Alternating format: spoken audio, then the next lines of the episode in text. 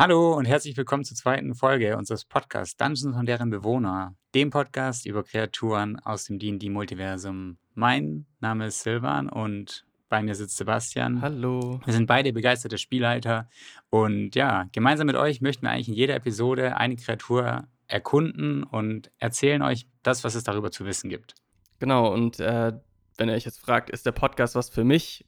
Dieser Podcast richtet sich an primär Spielleitende, aber auch einfach D&D-Begeisterte und alle Menschen, die sich für fantastische Wesen interessieren. Und vielleicht kurz zum Überblick. Wir haben am Anfang immer eine kleine Geschichte, um euch einzustimmen, erzählen dann was dazu, wie die Kreatur in der realen Welt eingeordnet ist, wie sie in D&D im Multiversum eingeordnet ist und ähm, beleuchten dann eben die Lebensweise, die Ökologie, Soziologie in D&D. Und nach einer Betrachtung der Spielwelt der fünften Edition werfen wir halt auch einen Blick auf Kampftaktiken, also wie könnt ihr die Kreaturen tatsächlich auch bei euch einsetzen, wie verhalten die sich. Und zum Abschluss gibt es noch ein kleines Goodie für alle. Da würfen wir auf eigens erstellten Zufallstabellen eben einen Nichtspielercharakter aus, den ihr dann auch in eurer nächsten Sitzung einsetzen könntet. Noch als Hinweis, wenn euch der Podcast zu lang ist, noch wissen wir nicht, wie lange er wird, aber könnte lang werden, und euch aber nur ein Teil interessiert, dann äh, findet ihr in den Shownotes die Zeitmarker von allen Kapiteln. Soweit alles klar? Ich denke doch schon. Dann lass uns doch einfach mal wieder zu Trim zurückkehren und herausfinden, mit welcher Kreatur wir uns heute beschäftigen.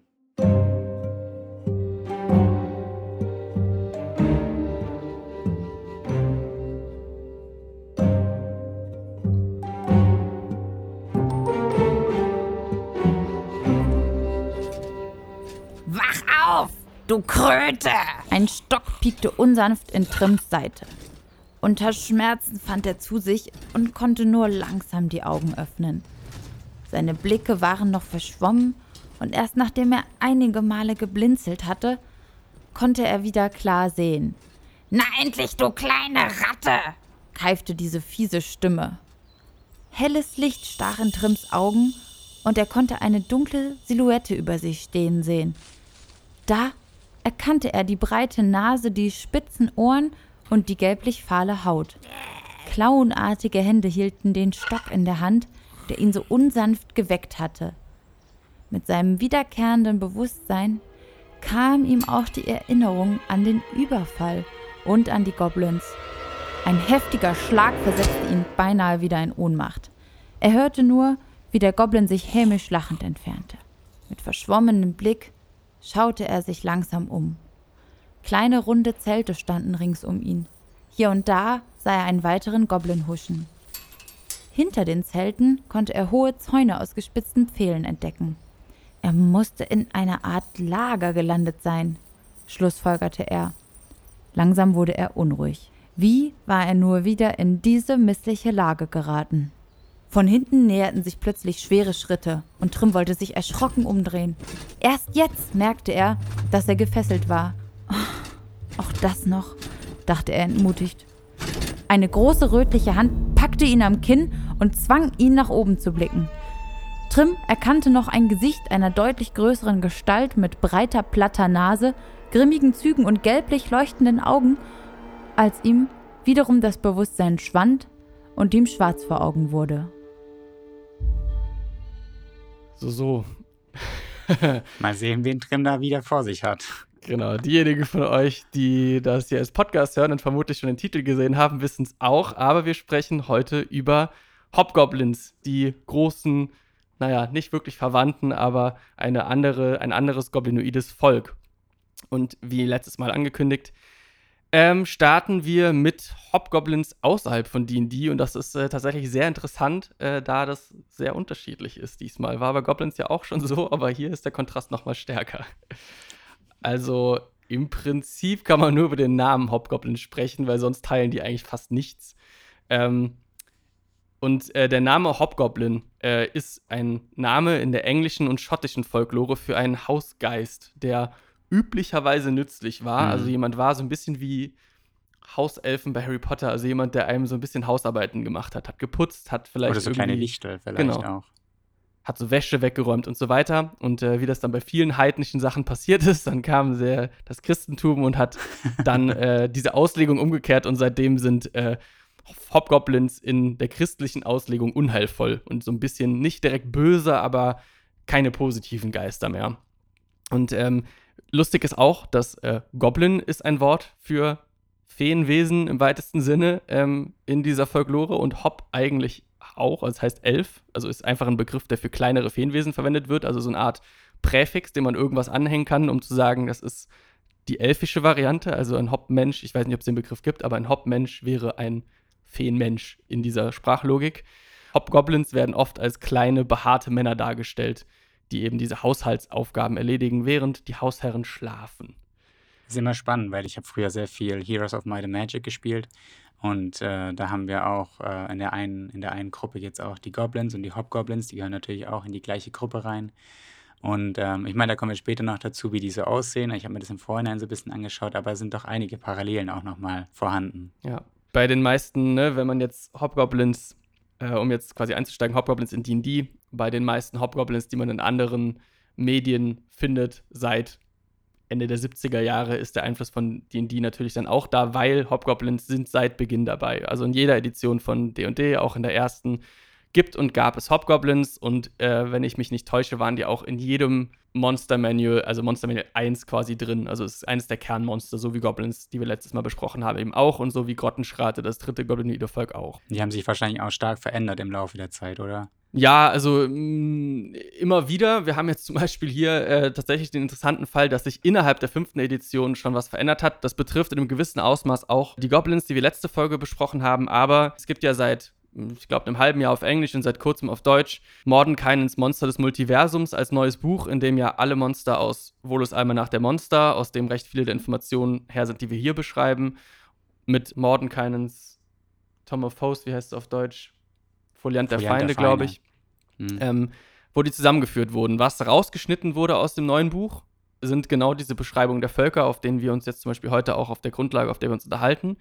Und was neu ist für alle goblinoiden Völker, ist, dass sie jetzt aktuellster Stand, fünfte Edition, äh, Goblinoide kommen aus dem Feywild und gelten auch als Feenwesen, nicht mehr als Humanoide. Also ein Goblin ist kein kleiner Humanoide mehr, sondern ein kleines Feenwesen und ein Hobgoblin ist ein mittelgroßes Feenwesen und kein mittelgroßer Humanoider mehr. Also grundsätzlich die Goblinoiden? Ja, alle, alle, alle drei. Ah. Ähm, man kann ja auch Hobgoblins spielen und Grottenschrate und Goblins als ähm, Spielercharakter.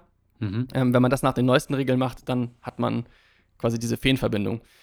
Um das jetzt mal vorwegzunehmen, wir werden heute nicht über diese Iteration sprechen. Einerseits, weil es dazu über nicht mehr viel mehr zu sagen gibt als das. Ich kann es ab und zu mal anmerken, wo es zutrifft, aber im Prinzip haben wir über diese neue Idee von Goblins keine richtige Idee oder von Goblinoiden. Das heißt, wir haben da keinen Text. Wenn wir den Podcast machen würden, dann wären wir in drei Minuten fertig. Ähm, wir sprechen also mehr über die alte fünfte Edition, Hobgoblin-Version. Sollte in Zukunft was Neues rauskommen, werden wir vielleicht mal noch aktualisieren. Andererseits finde ich aber auch das, was ich heute vorstellen werde, deutlich spannender als das bisschen, was jetzt über die neue Version angeteasert wurde. Wollen wir direkt mal reingehen? Ja, genau. Also was gleich geblieben ist, um das mal vorwegzunehmen, ist im Prinzip die physische Beschreibung. Und äh, hier dieselbe Frage wie letztes Mal. Silvan, du siehst gerade ein Bild von einem Hobgoblin irgendwo auf deinem Bildschirm. Mhm. Beschreib mal bitte so die allgemeinen Merkmale. Wie würdest du dieses Monster deinen SpielerInnen beschreiben, wenn sie das erste Mal einen Hobgoblin sehen würden? Ihr seht vor euch eine großgewachsene Kreatur mit, kräft also mit kräftiger Statur, ähm, lange Haare, einen grimmigen Gesichtsausdruck, eine rötliche Haut und äh, starke Rüstung. Wenn ich es jetzt vergleiche mit dem Goblin, den wir beim letzten Mal besprochen haben, würde ich sagen, es ist auch ein, also doch ein deutlicher Größenunterschied vorhanden. Man schaut in gelb leuchtende Augen und irgendwie erinnert das mich stark an diese Kreatur aus unserer Eingangsgeschichte. Zufall. genau. Ähm, was du sagst, also wir fangen mal mit der Größe an, haben wir letztes Mal, glaube ich, auch. Ähm, das ist durchaus zutreffend, wenn du dich erinnerst, letztes Mal, ich meine es aus dem Kopf, Goblins 90 bis 105 Zentimeter oder so. Mhm. Äh, Hobgoblins sind im Schnitt 150 bis 180 Zentimeter groß. Mit anderen Quellen, die bis zu 190 Zentimetern angeben, aber so im Prinzip bewegen wir uns hier in dem Bereich, in dem sich auch ausgewachsene Menschen bewegen, vielleicht ein Ticken kleiner. Also ein bisschen, einen halben Kopf kleiner oder mhm. so als der durchschnittliche Mensch würde ich den durchschnittlichen Hauptgoblin sehen. Gleichzeitig bei einem Gewicht von, jetzt Achtung, ungerade Zahlen, weil es eigentlich Pfund sind, 68 bis 91 Kilogramm. Das wäre, wenn man jetzt von einem Gewicht von 68 Kilogramm bei einer Körpergröße von 150 äh, Zentimetern ausgeht, also die jeweils kleinsten Werte, dann wäre das genauso wie bei den größeren Werten etwas schwerer als ein Mensch. Also ein BMI wäre, glaube ich, im leichten Übergewicht. So, das ist bei Hobgoblins in der Regel kein Fett, sondern eher Muskel, also eher einfach ein breiterer Körperbau. Ich denke da immer so ein bisschen an so Neandertaler irgendwie, also ne, ein bisschen kleiner, ein bisschen breiter, mhm, ein bisschen, bisschen stabiler, mhm. so aber anders als Neandertaler mit orange bis äh, orange-roter, teilweise kann man fast sagen, wirklich roter Haut. Mhm. Da habe ich letztes Mal schon angekündigt in der Goblin-Episode, dass meine Hobgoblins mhm. keine rote Haut haben, weil ich das irgendwie ein bisschen seltsam finde. A, habt so ein bisschen diesen, äh, auch in Kombination mit so ein bisschen platteren Nasen, finde ich so ein bisschen diesen Indianer-Vibe und das mag ich so als Stereotyp einfach irgendwie nicht. Und gleichzeitig ah, okay. finde ich es auch ja. einfach nicht so also ein Hauptgoblin ist für mich so eine der ersten furchteinflößenden Kreaturen, die SpielerInnen treffen werden, so. Und rote Haut ist irgendwie ein bisschen fast dann wieder schon too much Fantasy für mich. Ähm, Aber was für eine Farbe haben die bei dir dann? Meine Hauptgoblins sind eher grau, eher, eher so äh, wirklich graue, graue Haut, so aschgrau. Ah.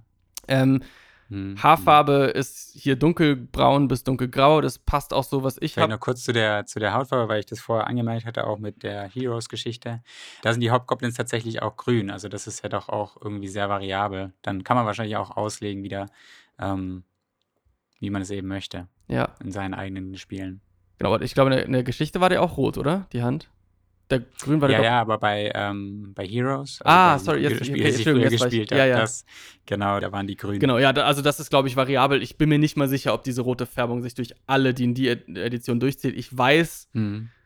3.5 hat äh, Rote Hand des Unheils eines der allerbesten Abenteuer überhaupt. Da spielen Hobgoblins eine ganz große Rolle und da sind die auch auf dem Cover und da sind die auch rot. Also ich glaube, vielleicht ist es was, was durchgeht bei D&D, aber das kann dann auch sein, was sein, was sich bei anderen Iterationen irgendwie verändert hat. Mhm. Ja, ist auch so ein bisschen, also haben wir letztes Mal drüber gesprochen. Maglubiat, der Gott der Goblinoiden, und Grumsch, der Gott der Orks, haben ja diesen alten Konflikt. Und da würde ich auch sagen, dass Hobgoblins und Orks eigentlich am ehesten so diametral einander gegenüberstehen. Und dann passt auch vielleicht dieser Komplementärkontrast von grüner Haut zu roter Haut irgendwie ah, ganz ja, okay. cool, so als krasser Gegensatz. Aber genau. Ja, Hobgoblins haben, also wir haben es beide zweimal gesagt, die sind so ein bisschen breiter, aber eher so im drahtigen Bereich. Das werden wir auch später bei den Spielwerten nochmal sehen. Also ist jetzt nicht ähm, Stärkebonus von plus drei, so ist einfach nur so ein bisschen dieses, äh, also ich. So durchtrainiert. Genau, durchtrainiert, aber eher auf so eine äh, athletische Art. Ich sehe da mehr, ähm, mhm. vielleicht, gut, Kletterer ist vielleicht fast zu dünn, aber so, ne, so ein bisschen was, äh, eher was, was auf jede Faser von, vom, vom Muskel ist, ähm, wirklich bis ans Ende durchtrainiert, aber es ist jetzt nicht der 40 Zentimeter Bizeps, würde ich sagen. So, dass sie trotzdem noch schnell sein können und so. Ja. Genau. Die Nasen, und hier beginnen so ein bisschen die Ähnlichkeiten zu den Goblins. Die Nasen so ein bisschen platt, aber eigentlich recht groß. Auch da wieder große, spitz zulaufende Ohren, tendenziell vielleicht ein Ticken kleiner im Verhältnis zum Gesamtgesicht oder, oder Körper als bei Goblins, aber trotzdem noch diese spitzen Ohren.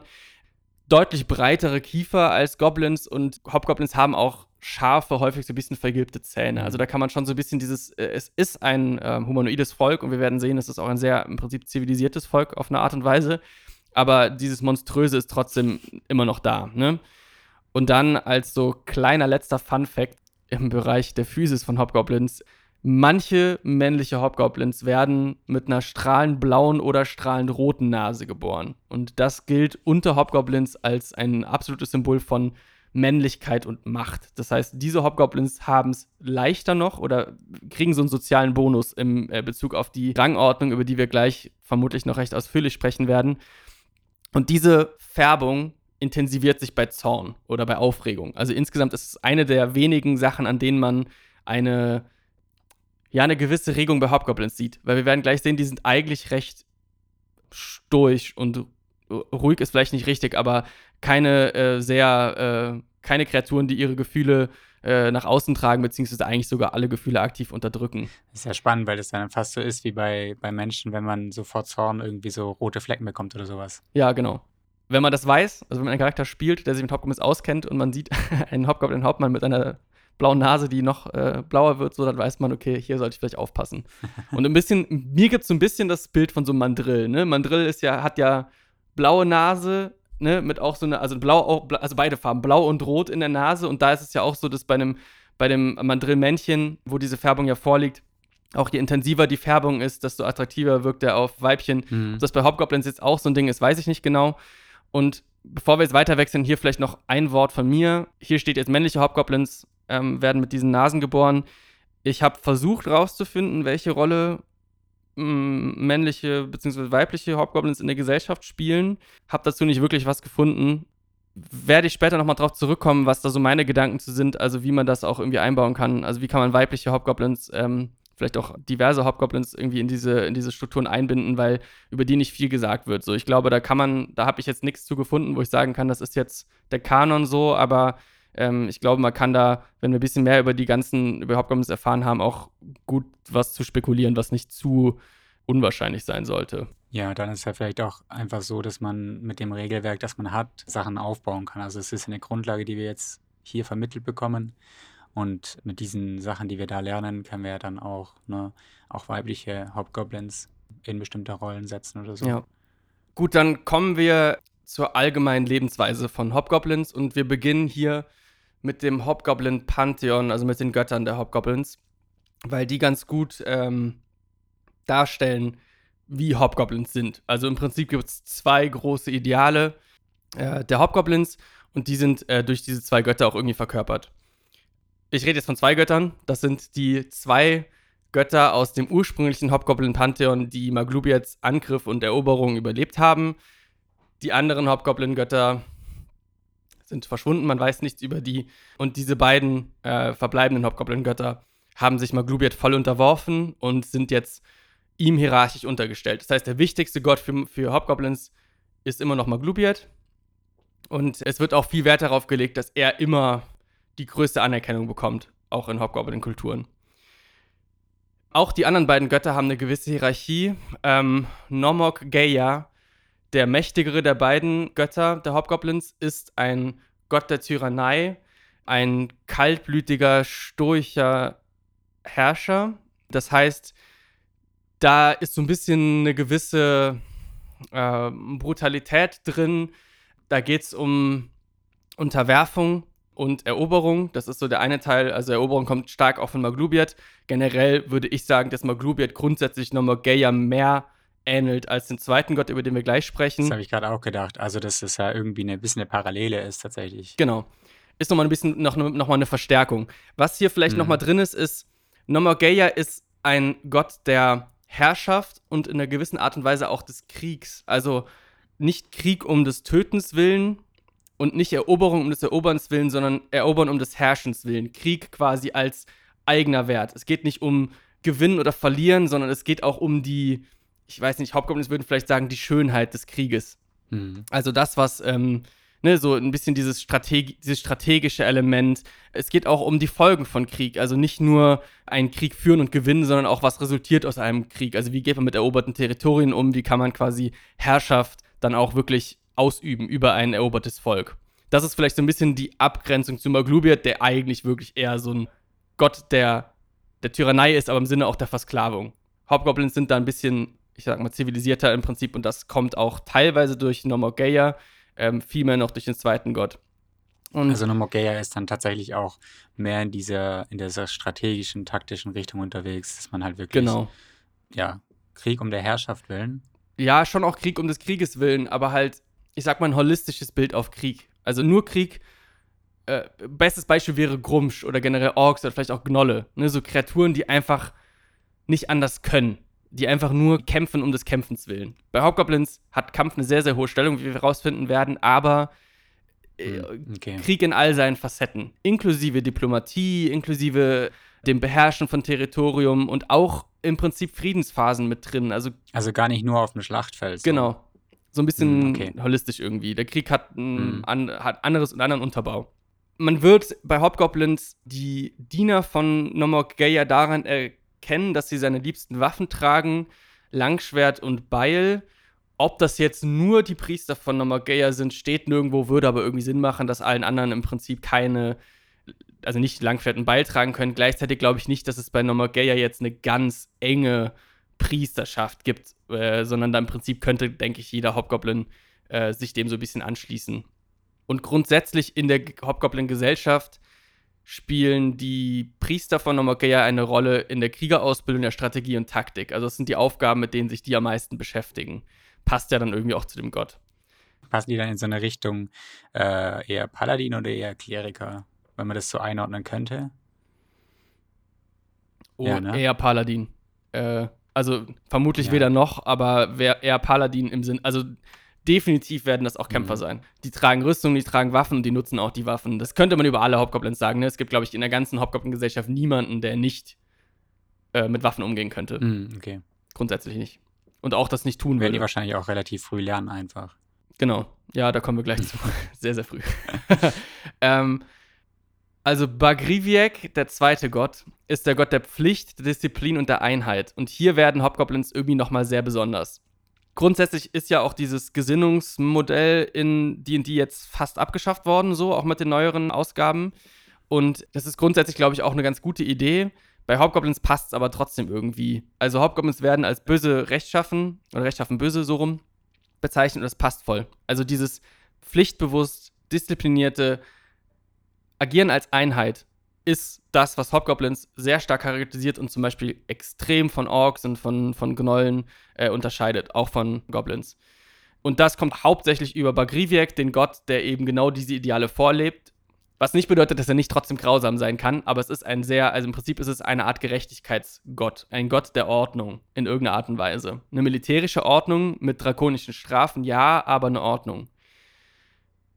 Die Diener von Bagriviek werden daran erkannt, dass sie einen Flegel tragen, dessen Kopf in weiße Farbe getaucht ist. Also da denke ich, das ist doch eher was, was wirklich nur die machen. Also ich weiß nicht, ob ein anderer Hobgoblin einfach so seinen Flegel in weiße Farbe tunken würde. Ähm, diese diese ähm, Diener von Bagriviek, die sichern im Prinzip in der Hobgoblin-Gesellschaft die Ordnung, fällen Urteile, also sind im Prinzip Richter und Vollstrecker gleichzeitig. Und äh, durchaus also sehr drakonische Strafen. Genau, das sind so die zwei Götter, die abseits von Maglubiat eine große Rolle für Hobgoblins spielen und eigentlich auch von allen Hobgoblins äh, stark angebetet werden. Und daraus erschließt sich ein bisschen dieses Bild. Einmal Krieg, Eroberung, Kampf und einmal Disziplin, Pflicht und eine gewisse Art von Ordnung, militärische Ordnung. Ich finde es irgendwie sehr spannend, weil ich ähm, vorher, als ich mir dieses Bild angeschaut habe von dem Hobgoblin, das ist so, also das spiegelt sich auch irgendwie in diesem Gesichtsausdruck wieder. Mhm. So dieses, diese, diese, diese Pflicht oder diese Disziplin. Es ist so eine Entschlossenheit in diesem Gesichtsausdruck. Und das ist irgendwie, als wäre da so ein, so ein richtiges, ja, vielleicht könnte man so fast sagen, Dogma dahinter. Ja, auf jeden Fall. Äh, da, das passt auf jeden Fall voll zu dem, was wir jetzt gleich noch besprechen werden. Jetzt grätsche ich hier so ein bisschen mit was anderem rein, weil es aber hier am besten reinpasst. Und das sind die Eisenschatten. Die tanzen so ein bisschen abseits der Ordnung. Also wir können jetzt schon mal festhalten, Hobgoblins haben eine sehr militärische Struktur und leben für, von äh, und eigentlich, also für, von und äh, durch den Krieg letzten Endes. Die Eisenschatten sind die Diener von Maglubiets Priestern direkt. Also die unterstehen keinem der anderen beiden Götter, sondern im Prinzip dem Hauptgott selbst. Und die sind so eine Art Geheimpolizei oder Spione und unterstehen eben direkt den Priestern von Maglubiet. Und nicht, wie wir später dann mitkriegen werden, irgendwie der anderen Militärhierarchie. Also die unterstehen nicht dem Kriegsherrn, die unterstehen keinem General, sondern direkt nur den Dienern von Maglubiet. Sind also so eine Art äh, Klerus Militär, Kleruspolizei irgendwie. Im Prinzip sind die, wenn man das jetzt durchliest, die haben so, die, die sind wie Mönche bei D&D, also so ein bisschen haben die was von Ninjas irgendwie. Die sind mega gut darin, heimlich zu agieren. Die sind auf Schattenmagie spezialisiert. Also die können zum Beispiel als eine Fähigkeit in einen Schatten eintreten und aus einem anderen wieder hervortreten, als eine besondere Art von Teleport. Sind im waffenlosen Kampf trainiert, aber werden auch mal dargestellt mit sowas wie Ninja-Sternen. ähm, und sind die Elite-Spione der Hobgoblins, einerseits im Inneren, also die werden auch andere Hobgoblins ausspionieren, als auch im Äußeren, also die werden auch eingesetzt, um Attentate durchzuführen in anderen äh, Siedlungen von anderen ähm, humanoiden Völkern und können aus jedem Rang, also jede, jeder Hobgoblin, der Talente offenbart, die ihn vielleicht für einen Eisenschatten anbieten würden, können rekrutiert werden und müssen dann zahlreiche, sehr, sehr schwierige Prüfungen ablegen. Wer eine Prüfung nicht besteht, wird sofort getötet. Das heißt, Auslese ist groß. Und ähm, genau, harter, harter Weg, wie bei Hopkins üblich. Wie, wie ist das mit der Auswahl oder wie kommt man in so einen, naja, ich möchte jetzt nicht sagen Genuss, aber wie kommt man denn in so eine Eisenschattenschule äh, Ähm, rein? So wie das beschrieben wird, verstehe ich es fast ein bisschen ähnlich wie so ein, wie ein Dalai Lama ausgesucht wird. Also die Priester von Maglubiet beziehungsweise andere Eisenschatten, die am Verborgenen agieren, beobachten im Prinzip junge Hobgoblins. Und wenn einer von denen, wie auch immer, ne, das kann auch sein, es, es könnte sein, dass er einfach nur besondere Fähigkeiten zeigt. Oder es könnte auch sein, dass es quasi ein göttliches Sym- Symbol gibt, im Prinzip irgendwie eine Art von Prophezeiung im Sinne von, einer der Priester von Maglubiet hat beschrieben, wie eine der neuen Rekruten aussehen könnte oder so, dann werden die eben auserwählt und halt dann weggebracht. Und werden dann zu Eisenschatten ausgebildet. Wobei natürlich nur die allerwenigsten überhaupt äh, Eisenschatten werden und in der Regel gibt es jetzt nicht pro Jahr mehrere Eisenschatten. Also es ist ein seltenes Ding, es ist wirklich eine Eliteeinheit. Ja, das hätte ich Ähm, mir dann nämlich fast gedacht, dass das wahrscheinlich so eine Sache ist, die auch relativ, ähm, also nicht, nicht, nicht stetig passiert. Also es ist jetzt nicht, als würde jedes Jahr irgendwie eine Anzahl an Bewerbungen rausgehen und Leute neu eingestellt werden, sondern es ist halt Ja. wirklich so ein Zufallsding, dass sich ähm, dann Hobgoblins vermutlich, naja, durch irgendwie eine besondere Heimlichkeit oder durch besonderes heimliches Verhalten ähm, als würdig herausstellen. Ja, genau. Okay. Wenn sie öffentlich auftreten, was sie selten tun, Eisenschatten, dann tragen sie meist so grinsende Teufelsmasken. Das ist auch das, was im Bild abgebildet ist. Also wenn ihr nachschauen wollt, die Spielwerte zu Eisenschatten findet ihr auf Seite 144 in Mordenkains Monster des Multiversums und auf Seite 156 von Vol Volus Almanach der Monster. Und dort gibt es eben diese Darstellung mit dieser Teufelsfratze, die genau die gleiche Farbe hat wie die Haut des Hobgoblins, deswegen es ein bisschen seltsam aussieht, aber das ist diese grinsende Teufelsmaske, die sie tragen.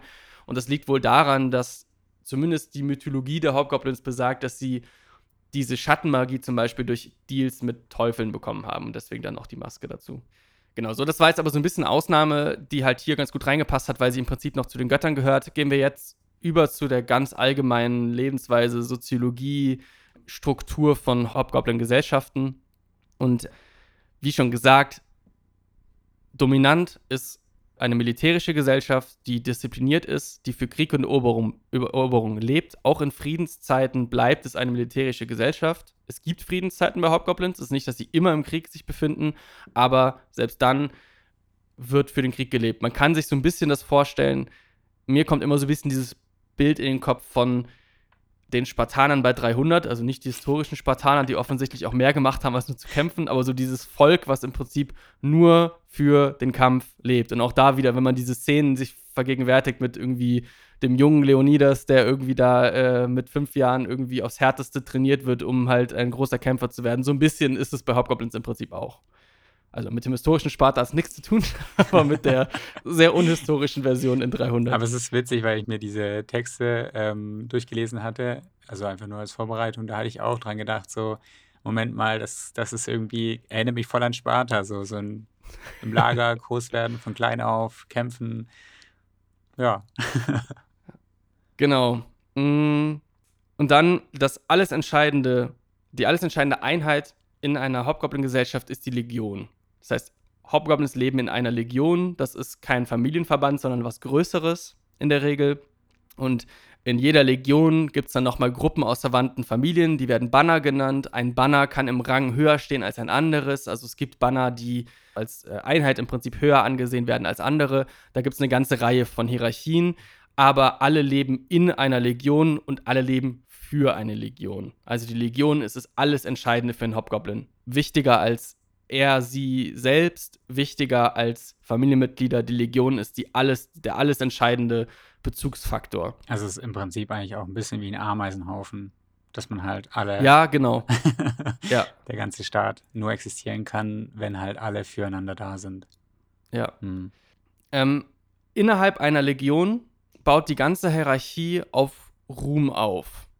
Ruhm kann ein Hobgoblin auf viele verschiedene Arten und Weisen erlangen, aber immer im Kontext von Krieg, würde ich sagen. Also entweder das wichtigste Ruhm in der Schlacht, also wer eine besonders ruhmreiche Rolle in einer Schlacht spielt, der kriegt eben auch dann entsprechend Ansehen von den anderen Hobgoblins, aber man kann auch eine besonders große effektive Wehranlage errichten und dafür Ruhm ernten. Man kann auch eine großartige Ballade verfassen, die sich mit einem Kriegsereignis irgendwie befasst. All das, was im Prinzip im weitesten Sinne zu Krieg zählt, kann da, den Ruhm erhöhen. Könnte man da im Prinzip auch äh, sagen, für besonderes diplomatisches Verhandeln, das, den, das die Legion so weitergebracht hat, Ja, kann der auch äh, aufsteigen. ja, auf jeden Fall. Steigt denn der, der Hauptgoblin an sich auf oder steigen, ja doch, ne? Nee, der Hauptgoblin steigt erstmal im Banner auf und gegebenenfalls könnte er die Position seines gesamten Banners mit nach oben ziehen, wenn er weit genug auf, aufsteigt. Theoretisch kann jeder Hauptgoblin beliebig weit aufsteigen. Also es ist eigentlich im Grundsatz eine meritokratische Gesellschaft, wo jeder aus dem niedrigsten Rang, also wir gehen gleich darauf ein, aber ein Soldat, das ist der niedrigste Rang, den ein Hauptgoblin haben kann, kann bis zum Kriegsherr aufsteigen. Wenn er im Prinzip, während er oder sie sich im Prinzip äh, so viel Ruhm einhandelt. Und ein Hobgoblin würde einem anderen Hobgoblin nie einen äh, verdienten Aufstieg verweigern. Das ist ja dann doch ein bisschen ein Unterschied auch zu den Goblins, die wir das letzte Mal besprochen haben, wo man ja wirklich in die Kaste reingeboren wird und in der Kaste im Prinzip drin ist. Ne? Genau, Hm. großer Unterschied, ja. Es ist jetzt in der Praxis so, dass vermutlich die Möglichkeiten jeweils anders verteilt werden. Ne? Also die Gefolgsleute von, von dem Kriegsherr, also die engsten Vertrauten, werden vielleicht eher überhaupt in die Situation kommen, eine solche ruhmreiche Tat zu begehen. Also die werden, keine Ahnung, zum Beispiel eine große Wehrlage Wehranlage errichten, macht man eh nicht alleine. Dafür braucht man im Prinzip ja auch eine Art Auftrag. So, der wird jetzt nicht an den Soldaten abgegeben. Grundsätzlich werden also die Möglichkeiten so verteilt, dass ein Kriegsherr möglichst viele seiner Gefolgsleute in möglichst hohen Positionen, also mit möglichst vielen ruhmreichen Taten hat. Das ist jetzt aber trotzdem noch nicht ganz so ja, unfair, wie das bei, bei Goblins ist.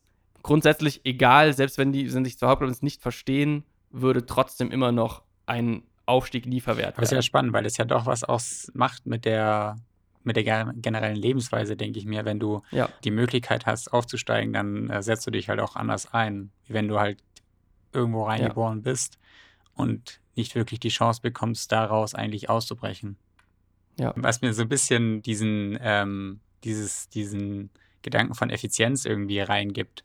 Dass halt so, ein, so eine Hauptgoblin-Gesellschaft wirklich auch darauf aus ist, eben möglichst gut und optimal zu handeln, weil jeder halt irgendwie das Ziel hat, Ja. einmal die, die Gesellschaft an sich nach vorne zu bringen, aber halt auch ähm, sich selber nach vorne zu bringen. Ja. Oder? Nimm, das, nimm, den, nimm den Kapitalismus aus Amerika raus und du kommst vermutlich ungefähr so hier hin zu den Hauptgoblin. Ersetzt einfach irgendwie, wie viel, Wirtschaft, wie viel wirtschaftlichen Erfolg du generieren kannst, mit wie viel militärischen Erfolg du generieren kannst und landest vermutlich ziemlich genau hier. Genau, und äh, jede Legion, ähm, also Legionen äh, unterscheiden sich teilweise stark voneinander und haben auch ein Konkurrenzsystem. das heißt, zwei Legionen, auch wieder das, bisschen vergleichbar zu Ameisen, zwei Legionen werden einander tendenziell eher bekriegen, äh, wenn sie aufeinander treffen, als sich zusammenzutun. Es braucht einen sehr, sehr, sehr, sehr starken, sehr, sehr, sehr überzeugenden Kriegsherrn, um zwei Legionen von Hobgoblins, geschweige denn mehrere, zu vereinen. Wenn die aufeinandertreffen, dann gibt's Krieg. Was wollen Hobgoblins? Hobgoblins wollen Krieg. Das ist eine andere Legion. Was für mich zählt, ist meine Legion, also gibt's Krieg. Das heißt, es gibt sehr viel Kriegskonflikte zwischen zwei verschiedenen Hobgoblin-Legionen. Und wie gesagt, die können einen verschiedenen Ehrenkodex haben, aber es gibt einige Gemeinsamkeiten, die eigentlich alle Legionen mehr oder weniger teilen. Die erste davon ist, das Ideal, Befehle immer zu befolgen. Also das geht ja auch mit diesem ähm, meritokratischen System einher. Du weißt, jeder, der über dir ist, hat das irgendwie auch verdient. Also vertraust du auch darauf, dass die Person schon weiß, was sie macht. Also übernimmst du den Befehl. Gleichzeitig ist es auch das, was die Hobgoblin-Götter wollen. Und äh, Befehle werden befolgt, selbst wenn diese im Tod enden. Also äh, ne, so ein bisschen das, was man auch heute immer noch versucht, menschlichen Soldaten im Prinzip quasi gut bis zum Tod, weiß nicht, ob die Leute das machen, aber ein Befehl, der kommt, muss befolgt werden. Das ist eines der, der Ideale von Hobgoblins. Und dann ist es wahrscheinlich auch so indoktriniert, dass man halt dem Befehl einfach auch folgen muss, damit der, damit na, die Einheit, in der die unterwegs sind, Genau. eben nicht äh, gefährdet wird.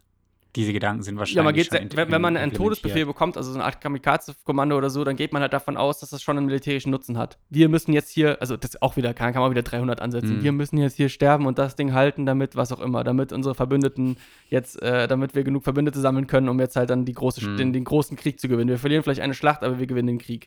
Schön gesagt. Weiterhin, das habe ich auch schon gesagt, alle Hobgoblins ehren die drei Götter, am ehesten Maglubiet, aber auch die anderen beiden werden von allen Hobgoblins geehrt. Es gibt kaum Hobgoblins, die anderen Göttern huldigen oder keinem dieser drei. Also die haben eine sehr wichtige Position in Hobgoblin-Gesellschaften, diese drei Götter. Wenn ich da mal kurz einlenken darf. Ähm, wenn man jetzt, also du hast ja vorher auch schon gesagt, man kann ähm, auch einen Hobgoblin spielen, ne? Gibt es mittlerweile ja auch die, die Spieler Spielefolg. Ja. Naja, aber wenn man da jetzt einen Kleriker spielen will, kann man dann auch da, also ist es wirklich so fest? Ich meine, man kann immer sagen, gut, der hat sich jetzt entschieden, einen anderen, äh, einen anderen Gott zu wählen oder eine andere Gottheit zu wählen, aber ähm, wie kompatibel ist das tatsächlich mit einem Hobgoblin? Ja, also wenn du nach den neuen Regeln Hobgoblin spielst, dann ist, glaube ich, auch das, was ich jetzt gerade erzähle, nicht mehr ganz so relevant, weil dann war Maglubiat nur ein Gott, der die Goblinoiden-Völker angegriffen hat, als diese noch in der Feenwildnis waren und sie sind vor Maglubiat aus der Feenwildnis geflohen und dann auf die Materialebene gekommen. Das ist, glaube ich, so im Grundsatz die neue Idee. Das heißt, dann sind, ist es sogar vielleicht sogar tendenziell eher unwahrscheinlich, dass mhm. die überhaupt Maglubiat huldigen. Das heißt, nach der neuen Version, ja, wenn du jetzt sagst, ich will nach dem, was wir jetzt hier vorstellen, in Hobgoblin spielen, müsste man mir schon einen sehr guten Grund geben, warum man einen Gott spielt, der hier nicht aufgelistet ist. Und dann auch tendenziell immer noch einen Gott, der eher so in diesem also auf jeden Fall rechtschaffen, würde ich sagen. Und tendenziell neutral bis böse. Mit einer guten Erklärung kann natürlich alles sein, aber jetzt ein Hobgoblin-Priester, der jetzt, weiß ich nicht, einer chaotisch guten Gottheit folgt, ist, äh, einer chaotisch, ja, chaotisch guten Gottheit folgt, ist ein bisschen schwierig jetzt einfach irgendwie von, vom Grundsatz her. Aber klar, wenn ein Spieler das möchte, dann macht man das auch, dann lässt man auch das zu und macht auch das möglich. Ja, finde ich nämlich nur spannend, weil ich mir da, also tatsächlich in einer Kampagne, die ich jetzt auch leite, eben lustigerweise auch einen Hobgoblin-Spieler habe. Ne? und ähm, ich habe am Anfang überhaupt nicht drüber nachgedacht. Also, ich meine, es war auch ein sehr ein, ein, ja, so, ein, so ein Einspringen von diesem Charakter. Aber naja, der betet jetzt halt zu Selun und das ist, wenn ich es mir jetzt so retrospektiv betrachte, vielleicht nicht unbedingt passend. Aber gut, das macht ja nicht so viel. ja, es ist, glaube ich, ganz wichtig, äh, die Infos, die wir geben, ich finde, die haben für einen Spieler halt eine große Relevanz und Spielercharaktere sind immer eine Ausnahme. Die sind immer außergewöhnlich, insofern ist es auch alles immer Auf jeden möglich. Fall. Das ist ja auch irgendwo der, der, ja. das Schöne an einem Spiel, dass man so viel auch selber gestalten kann. Aber gut, machen wir mal weiter. Genau. Nächste Gemeinsamkeit zwischen verschiedenen Legionen, die fast alle Hauptgoblins irgendwie berücksichtigen werden, ist, dass ruhmreiche Taten belohnt werden. Das habe ich schon gesagt, ein verdienter Rangaufstieg wird nie verweigert. Das ist eigentlich über alle Legionen hinweg gleich. Gleichzeitig ist auch die Legion immer wichtiger als das eigene Leben oder auch als das eigene Banner. Also die Legion hat immer Priorität 1 für jeden Hobgoblin. Alles andere wäre eine große Ausnahme und ist im Prinzip in jeder Legion so. Und der interessanteste Teil von allem ist, dass Hobgoblins eigentlich nie beleidigen und das liegt daran, dass eine Beleidigung unter Hobgoblins nicht geduldet werden kann. Also jede Beleidigung, die man erfährt, muss gerecht werden weil das so ist, sind Hobgoblins untereinander sehr vorsichtig und dadurch irgendwie im Prinzip fast immer irgendwie höflich. Also das würde man jetzt nicht so denken, wenn man sich so vorstellt. Wir haben jetzt eben gesagt, irgendwie, weiß ich nicht, vergilbte, spitze Zähne, was auch immer, irgendwie äh, breites, monströses Gesicht. Aber ein Hobgoblin würde vor allen Dingen anderen Hobgoblins, aber auch anderen Völkern gegenüber immer höflich auftreten. Und das ist mega interessant, weil das ist anders, das ist auch anders, als ich Hobgoblins teilweise gespielt habe, muss ich ehrlicherweise sagen, aber mega interessant und würde ich auf jeden Fall in Zukunft weiter so übernehmen. Und erklärt auch so ein bisschen, warum es so viele Konflikte mit Hobgoblins gibt. Ne? Jetzt stellen wir uns vor, eine Zwergendelegation äh, trifft auf eine Hobgoblin-Delegation, um diplomatischen Austausch zu machen. Oh. Die Hobgoblins sind mega höflich. und äh, die Zwerge, die ver vermutlich voreingenommen sind und ein negatives Bild von Hobgoblins haben, werden irgendwas machen, was als Beleidigung ausgelegt werden kann. Und äh, vielleicht, weil sie Diplomaten sind, aber insgesamt diese Beleidigung muss gerecht werden, also eskaliert es halt schnell. Das heißt, diese Höflichkeit bewirkt eigentlich mehr Konflikte, als, als sie löst. Sie funktioniert nur zwischen Hobgoblins gut, weil ein anderer Hobgoblin auch höflich sein wird und genau überlegen wird, wen er wie beleidigt. Also ein Hobgoblin, der einen anderen Hobgoblin beleidigt, das ist schon ein sehr politischer Akt, kann man sagen. Also das ist eine große Herausforderung. Wird vermutlich auch nur. Das ist irgendwie eine interessante Betrachtungsweise, finde ich. Also ja. ist halt echt tatsächlich auch lustig, das irgendwie so zu spielen, ne? Weil man hat ja doch häufig auch solche Spielerinnen, die dann ja, den, wie, wie sagt man das immer, nicht übers Maul gefahren ist oder so. Ja. die einfach sehr, sehr, sehr vorlaut ja. sind. Und äh, das könnte natürlich immer sehr interessant werden. Ja. Genau, dann ähm, die Hierarchie von Hobgoblins. Ich habe es eben schon kurz angesprochen. Es gibt Ränge, das sind militärische Ränge, die sind jetzt nicht so hinterlegt, wie das bei den Goblins letztes Mal war. Ich gehe sie einfach nur einmal kurz durch. Niedrigster Rang Soldat. Interessant ist hier vielleicht, jeder Hobgoblin, der laufen kann, wird mit Waffen trainiert und gilt ab dem Moment als Soldat. Das heißt, Hobgoblin-Kinder lernen kämpfen, werden Soldaten. Man kann vom Soldat aufsteigen zur Faust, von der Faust zum Speer, vom Speer zur tödlichen Axt, von der tödlichen Axt zum Hauptmann zum General und abschließend am Kopf von jeder Legion gibt es einen Kriegsherrn. Kann natürlich auch theoretisch eine Frau sein. Ähm, also ich finde jetzt den Begriff tödliche Axt springt hier so ein bisschen raus. Also vielleicht würde ich das tödlich bei mir jetzt irgendwie streichen und einfach sagen, Soldat, Faust, Speer, Axt, Hauptmann, General, Kriegsherr. Aber es ist vielleicht auch ein bisschen eigene Präferenz. Aber das hat auch nichts mit den äh, Waffen zu tun, die jetzt mit nee, Das ist einfach nee, nur so ein. Nee. Ah, Moment mal. Das ist doch hier diese Götter, oder nicht? Die haben doch die Symboliken.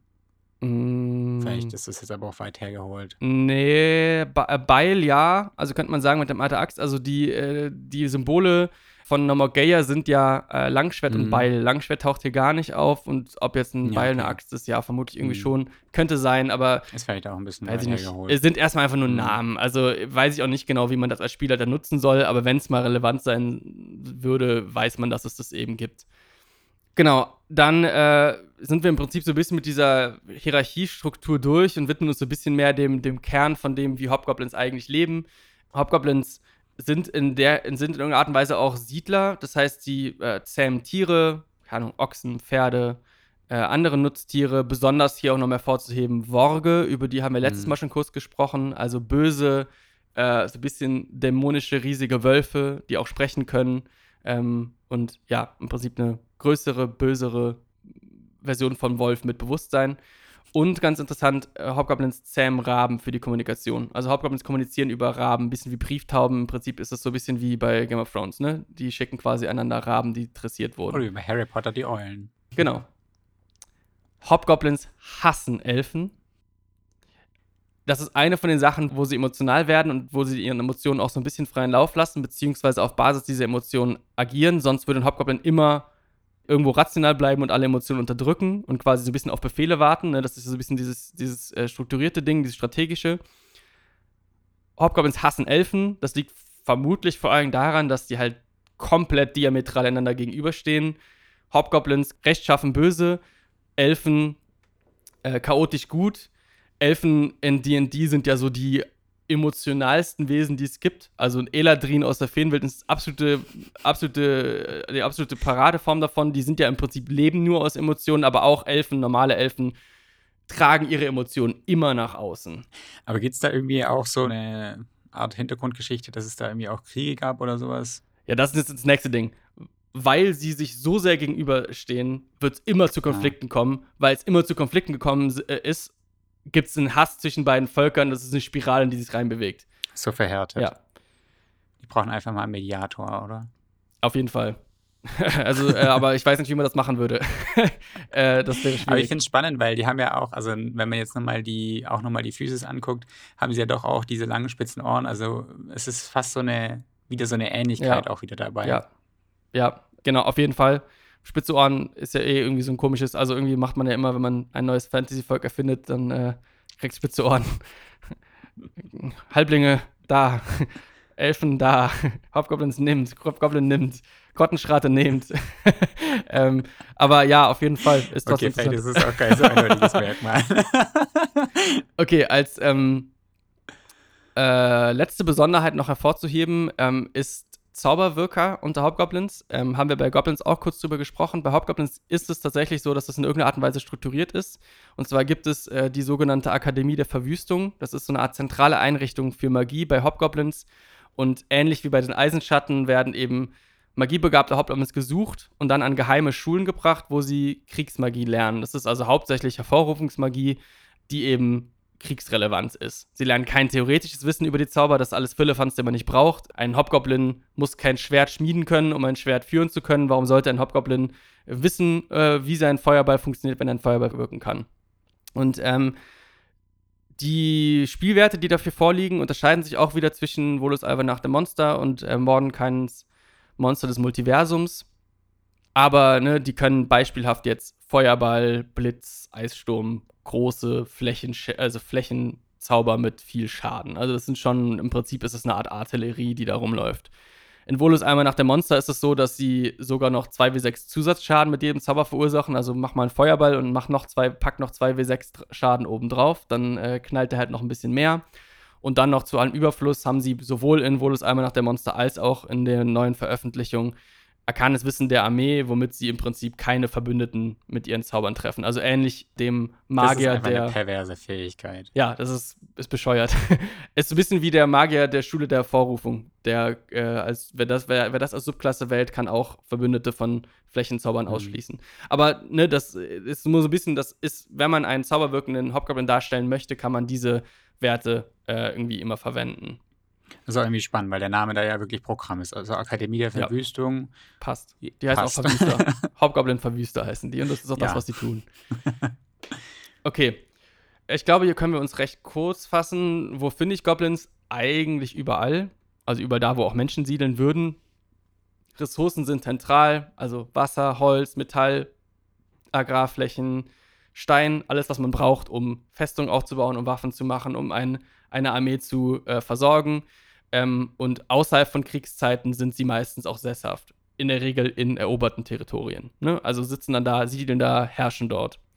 Hobgoblins werden auch eigentlich immer genug aus der ursprünglichen Bevölkerung überleben lassen, um einen, weiterhin eine funktionierende Gesellschaft zu haben. Also die werden nicht irgendwo hinkommen und alles ausrotten, sondern halt so viel umbringen, wie sie halt müssen, um das halt zu beherrschen und irgendwie unter Kontrolle zu haben, aber dann halt so ein bisschen auch nicht so sehr versklaven, sondern einfach unterwerfen und sitzen dann da als Besatzer. Das finde ich auch voll spannend, weil es jetzt auch wieder mit diesem Rechtschaffen einhergeht, weil die ja tatsächlich auch, ja. also ich weiß nicht, irgendwo stand es glaube ich auch, dass äh, die ja eigentlich die Lebensweise und sowas weiter vorgehen lassen. Ne? Also die können ja weiter agieren, wie sie wollen. Die ja. Hobgoblins sind dann zwar Besatzer, aber so an und für sich lassen die halt die weiterhin walten. Ja. Außer bei der Religion eben.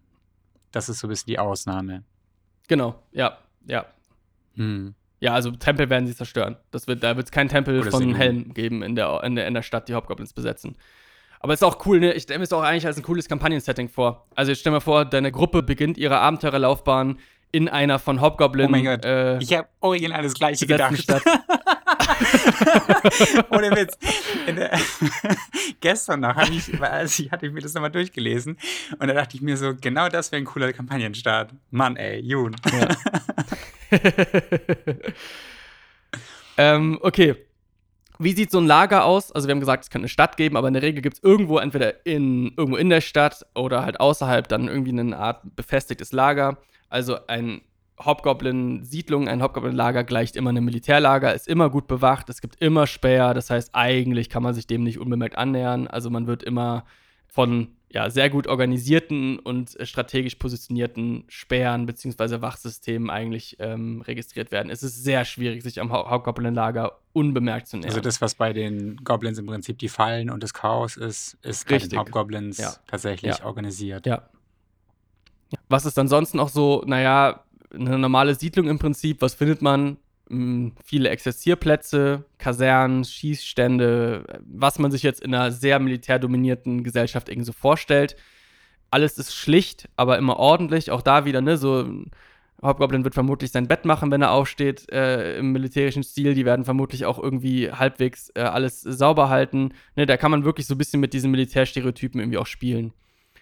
Was noch besonders ist, es gibt in jedem Hobgoblin-Territorium und eigentlich in meisten Siedlungen einen Weg des Ruhms. Das ist irgendwas Langes. Das kann ein Fluss sein, eine Straße, ein Tunnel, irgendetwas, an dessen Seiten man etwas machen kann. Und an diesen Seiten macht man eben Totenbegrabung. Also dort begräbt man dann alle toten Hobgoblins, jeweils mit Bezeichnungen der ruhmreichsten Taten und des Rangs, in dem ein Hobgoblin gestorben ist. Das ist also quasi nochmal, wir hatten bei Goblins auch, glaube ich, über das Begraben mhm. weit weg vom Hort gesprochen. Hier eher nah und so, dass halt auch wirklich im Prinzip fast vergleichbar mit unserer Gesellschaft heute erkennbar ist, wer dort liegt und was die Person dann auch tatsächlich für die Legion getan hat. Da fällt mir jetzt gerade dazu ein, da ist es, haben die nochmal eine andere, also weil wir hatten beim letzten Mal mit Maglubiet und mit dieser Schlacht, die dann, also die sind ja, wenn ja. die sterben, gibt es auch diese Schlacht, ja. die die ewige Schlacht, die die ja. da führen. Ja.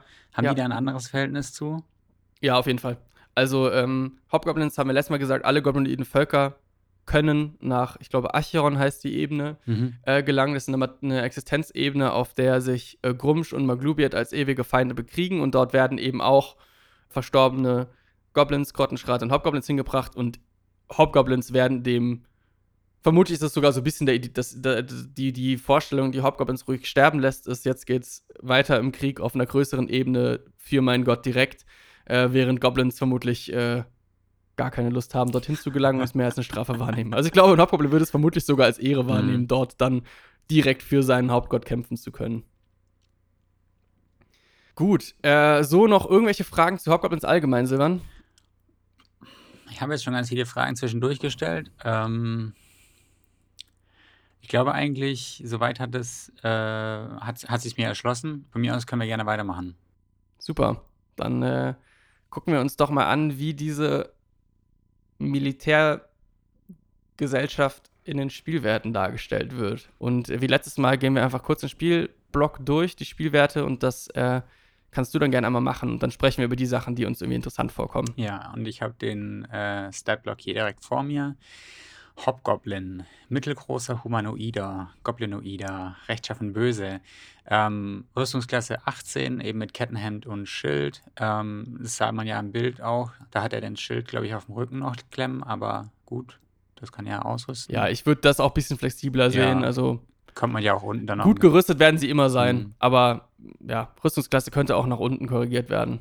Dann Trefferpunkte 11, Bewegungsrate 9 Meter, also eigentlich äh, Durchschnitt so, ne? Ja. Ähm, und dann die ähm, verschiedenen Attribute, also Stärke 13 mit einem Modifikator plus 1 und Geschicklichkeit 12 mit einem ähm, Modifikator plus 1, also was du eingangs auch gesagt hattest, so, dass das im Prinzip relativ gleich auf ist. Sie sind zwar relativ Ja. stark und kräftig, Ja. aber sie sind halt gleichzeitig auch sehr drahtig und geschickt und trotzdem schnell. Genau, und beides mehr, beides mehr als Menschen, ne? Also mehr Ja. stärker als der durchschnittliche Mensch, geschickter als der durchschnittliche Mensch. Also Überdurchschnitt, ja. Hm.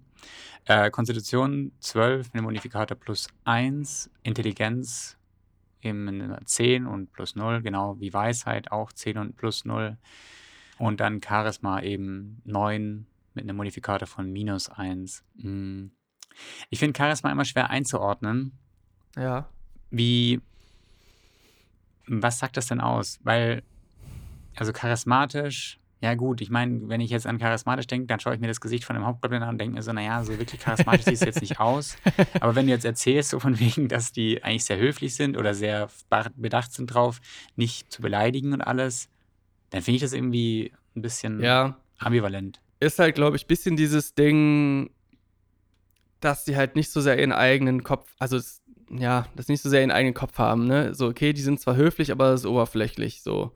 Die werden nicht aus der Reihe tanzen, sondern eher das machen, was man ihnen befiehlt. Also ich glaube, damit ist mehr diese Befehlstreue quasi dargestellt. Okay. Also als halt jetzt jemand, der nicht. Äh, äh, Hobgoblins sind, ne, die sind höflich, aber es sind jetzt auch keine Kreaturen, die übertrieben viele Worte verschwenden. Also auch Hobgoblin-Diplomatie wird immer, da gibt es keinen Smalltalk davor und Okay. kein äh, Geschenke überbringen, sondern dann geht es direkt zur Sache. Also ich glaube, das ist vielleicht hier ein bisschen mit dargestellt. Was mich jetzt, um gerade vorzugreifen, was mich jetzt ein bisschen wundert, ist, für mich könnte ein Hobgoblin jetzt auch Übungen in Einschüchtern haben, um wenigstens da dann irgendwie überdurchschnittlich zu sein, weil ich doch mir, also ich würde mir eher, mich eher von einem Hobgoblin einschüchtern lassen als von einem Menschen. Aber das wäre jetzt so ein bisschen meine Anpassung, ne? Weil da sehen wir, dass es gibt keine Fertigkeits. Ja, stimmt. Ja. Nee, aber gut, das war schon mal gut für die Einordnung. Ähm, Sinne, Dunkelsicht 18 Meter. Ich weiß nicht, wie war es bei den Goblins? Die haben auch 18 Meter, Auch. oder? Ja, ich glaube 18 Meter ist immer, also Ja. 36 ist das Besondere und 18 Ja. ist normal. Passive Wahrnehmung 10. Ähm, dann Sprachen eben Gemeinsprache und Goblinisch. Herausforderungsgrad ein halb. Und dann kommen wir jetzt zu den Fertigkeiten, die die so haben und den Aktionen. Äh, kämpferischer Vorteil, also einmal pro Zug kann der Hobgoblin eine Kreatur, die er mit einem Waffenangriff trifft, zusätzlich, kann er der zusätzlich äh, 2w6 Schaden zufügen, wenn sich eben die Kreatur innerhalb von 1,5 Meter um einen Verbündeten des Hobgoblins aufhält, der nicht kampfunfähig ist. Und das greift ja wieder zurück auf dieses taktische, militärische Ding, was die Ja. Goblins so in sich haben, Ja. die Hobgoblins. Na, das ist dieses Training, ne? So, ich trainiere die ganze Zeit, kann man auch so ein bisschen, das ist wieder diese Sparta-Parallele, ne? So, ich äh, trainiere mit meinem Banner, ich weiß, Mhm. was der neben mir machen wird. Ich bin äh, quasi einfach im Vorteil, wenn meine, meine Soldatenkollegen im Prinzip um mich rum sind. So, also ein bisschen auch fast so dieses ohne dass das jetzt hier drin ist, ein bisschen dieses Phalanx-Bild, ne? So irgendwie eine sehr disziplinierte Armee, die als Einheit kämpft und ja, nicht man alleine. kann sich halt, genau, man kann sich halt aufeinander verlassen und kann sich dann wahrscheinlich darauf konzentrieren, einfach möglichst fest zuzuhauen. ja. Ähm, und als Aktion haben wir hier eben einmal das Langschwert und einmal den langen Bogen. Beim Langschwert haben wir einen Nahkampfangriff mit plus 3 zum Treffen, ähm, Reichweite eben 1,5 Meter, ein Ziel. Beim Treffer ein W8 oder eben ein W10, wenn die Waffe mit äh, zwei Händen geführt wird. Ähm, Was die Rüstungsklasse um zwei Genau, verringern, verringern ja. würde, ne? ja. Und beim Langbogen ähm, hat man eben einen Fernwaffenangriff mit plus 3 zum Treffen, Reichweite eben 45 auf die kurze Distanz, 180 ähm, auf die lange Distanz, ein Ziel und ein W8 Stichschaden, ein W8 plus 1, genau, also wie oben. Also eigentlich gleichen die sich, also ein Langschwert und Ja. auch der, der Ja. Fernwaffenangriff, außer wenn halt das Langschwert jetzt zweihändig geführt wird, dann ist das natürlich äh, schadensreicher. Allerdings ist der Hobgoblin dann auch anfälliger für ähm, Ja. Angriffe. Ne? Genau, ich glaube, hier können wir, also einen Kommentar noch und dann können wir, glaube ich, hier ganz gut in die Kampftaktik einsteigen. Das würde ich hier mehr als bei allen anderen Völkern als Beispielwaffen bezeichnen. Also ich glaube, ein Hobgoblin ist in jeder Waffe trainiert. Also dem kannst du einen, eine Zweihandachse in die Hand drücken, du kannst dem eine Lanze in die Hand drücken, du kannst einen Speer nehmen, du kannst ein Kurzschwert nehmen. Die werden mit jeder Waffe hantieren können und äh, kann man auch in den Spielwerten entsprechend reflektieren. Also der könnte auch eine Armbrust tragen statt einem Langbogen. Das ist äh, wirklich, ein Hobgoblin hat keine Grenzen, was den Umgang mit Waffen angeht. Und entsprechend kann man das auch ein bisschen anpassen, damit es auch ein bisschen variabler ist. Also warum sollte jeder Hobgoblin ein Langschwert tragen? So. Warum sollten die nicht auch Mhm. andere Waffen nutzen? Dann kann man ja auch wirklich die Begegnungen, die man hat, also wenn man so eine, eine kämpferische Begegnung hat, auch so kreieren, dass man halt einen Trupp angreifen lässt mit, keine Ahnung, mit Speeren Ja. oder was auch immer und das andere Ja. halt mit Langschwerten oder so. Aber da kommen wir jetzt wahrscheinlich dazu, wenn wir in die Kampftakten reingehen. Genau, genau. Also, jetzt könnte man meinen, wer letztes Mal gut zugehört hat, ähm, da haben wir gesagt, Goblins haben den gleichen Angriffsbonus, ihrem Kurzbogen und mit ihrem Kurzschwert haben den gleichen Schadenswürfel mit ihrem Kurzschwert und ihrem Kurzbogen. Also lohnt es sich für Goblins immer aus der Entfernung anzugreifen. Grundsätzlich gilt es auch für Hobgoblins. Die werden auch diesen Vorteil nicht ausspielen, da kommen wir gleich zu. Aber Hobgoblins haben A, ein bisschen mehr Trefferpunkte, gut, nur vier. Das ist gar nicht so viel. Also selbst ein Charakter der Stufe 1 kann mit einem sehr guten Treffer einen Hobgoblin mit einem Angriff ausschalten. Aber sie sind in der Regel halt deutlich besser gerüstet. Das heißt, eine Rüstungsklasse von 18 zu der von 13, glaube ich, bei einem, Hob bei einem Goblin ist ein recht großer Unterschied. So, das heißt, Hobgoblins haben A, durch ihren Charakter, aber auch durch ihre Werte weniger Probleme darin, in den Nahkampf zu gehen. Jetzt kommt noch dazu, kämpferischer Vorteil heißt, wenn eine Kreatur, also das Ziel eines Angriffs, sich innerhalb von 1,5 Metern um einen Verbündeten des Hobgoblins befindet, mache ich mehr Schaden. Das heißt, es lohnt sich für Hobgoblins, mindestens einige von ihnen in den Nahkampf zu schicken, damit auch die, die, die von der, aus der Ferne mit dem Bogen angreifen, eben mehr Schaden machen, wenn sie die Kreatur angreifen, die sich gerade im Kampf mit anderen Hobgoblins befindet. Von daher aus einer ähnlichen Lage, Langbogen, Langschwert, beides gleicher Modifikator, gleicher Schaden, andere Taktik. Was gleich bleibt im Vergleich zu Goblins, ist, dass sie bevorzugt nachts angreifen. Dunkelsicht haben wir letztes Mal, glaube ich, ganz, ganz, ganz ausführlich erklärt. Also die meisten Spielercharaktere werden keine Dunkelsicht haben. Daher sind äh, Hobgoblins bei Angriffen in der Dunkelheit im Vorteil, also auch bei den Angriffen im Vorteil gegen Kreaturen, die keine Dunkelsicht haben oder kein Licht machen.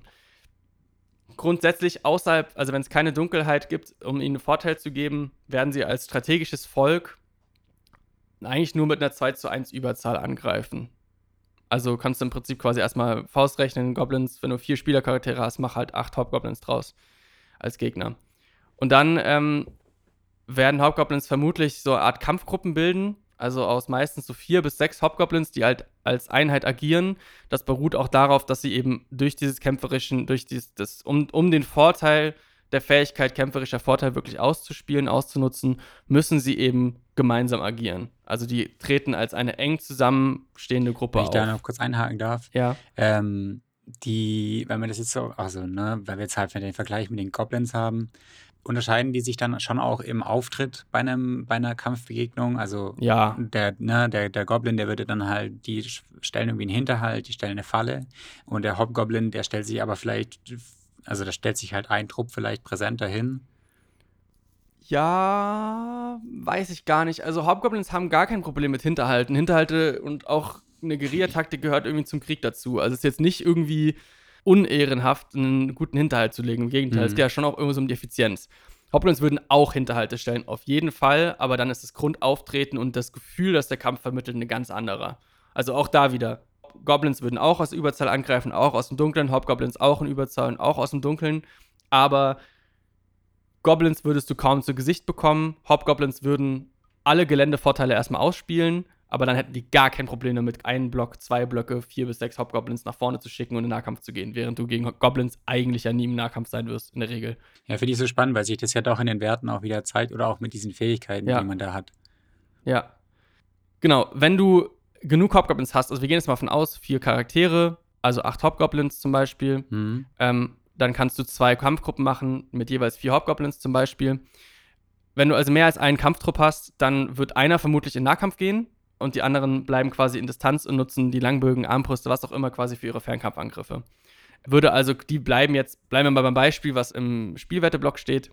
Langbögen ähm, bleiben also 18 bis 45 Meter von den Gegnern entfernt und schießen dann bevorzugt auf Feinde, die innerhalb von 1,5 Metern um den anderen Kampftrupp sind, um eben wieder einen zusätzlichen Schaden auf ihre Langbogenangriffe zu bekommen.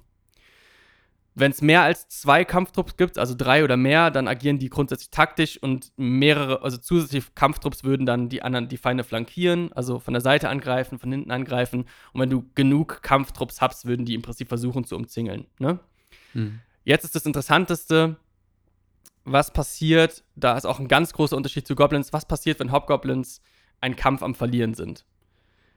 Die führen geordnete Rückzüge, Rückzüge durch. Also auch das ist quasi ein Teil der militärischen Ausbildung, zu wissen, wie zieht man sich halbwegs sicher quasi mit Rückendeckung aus dem Kampf zurück, wenn man merkt, der Kampf ist gerade verloren. Wenn mindestens zwei Hobgoblins aus einer Kampftruppe, also auf, sagen wir mal, vier Trefferpunkte oder vielleicht ein bisschen weniger reduziert wurden oder sogar gestorben sind, dann werden die verletzten Hobgoblins in der ersten Runde, nachdem das passiert ist, die Rückzugsaktion nutzen und sich vom Kap wegbewegen, während die unverletzten Hobgoblins bleiben und damit ihre Gegner binden. Damit eben keiner von den Spielercharakteren, ohne eine Gelegenheitsangriff zu kassieren, hinterherlaufen kann, um die verwundeten Hobgoblins auszuschalten. Dieser Rückzug wird ganz anders aussehen als das, was ein Goblin machen würde. Ne? Das ist kein, ich duck mich jetzt unter deinem Angriff weg und schlüpf so ein bisschen zur Seite, sondern das ist halt wirklich ein sehr bewusster, einstudierter militärischer Rückzug.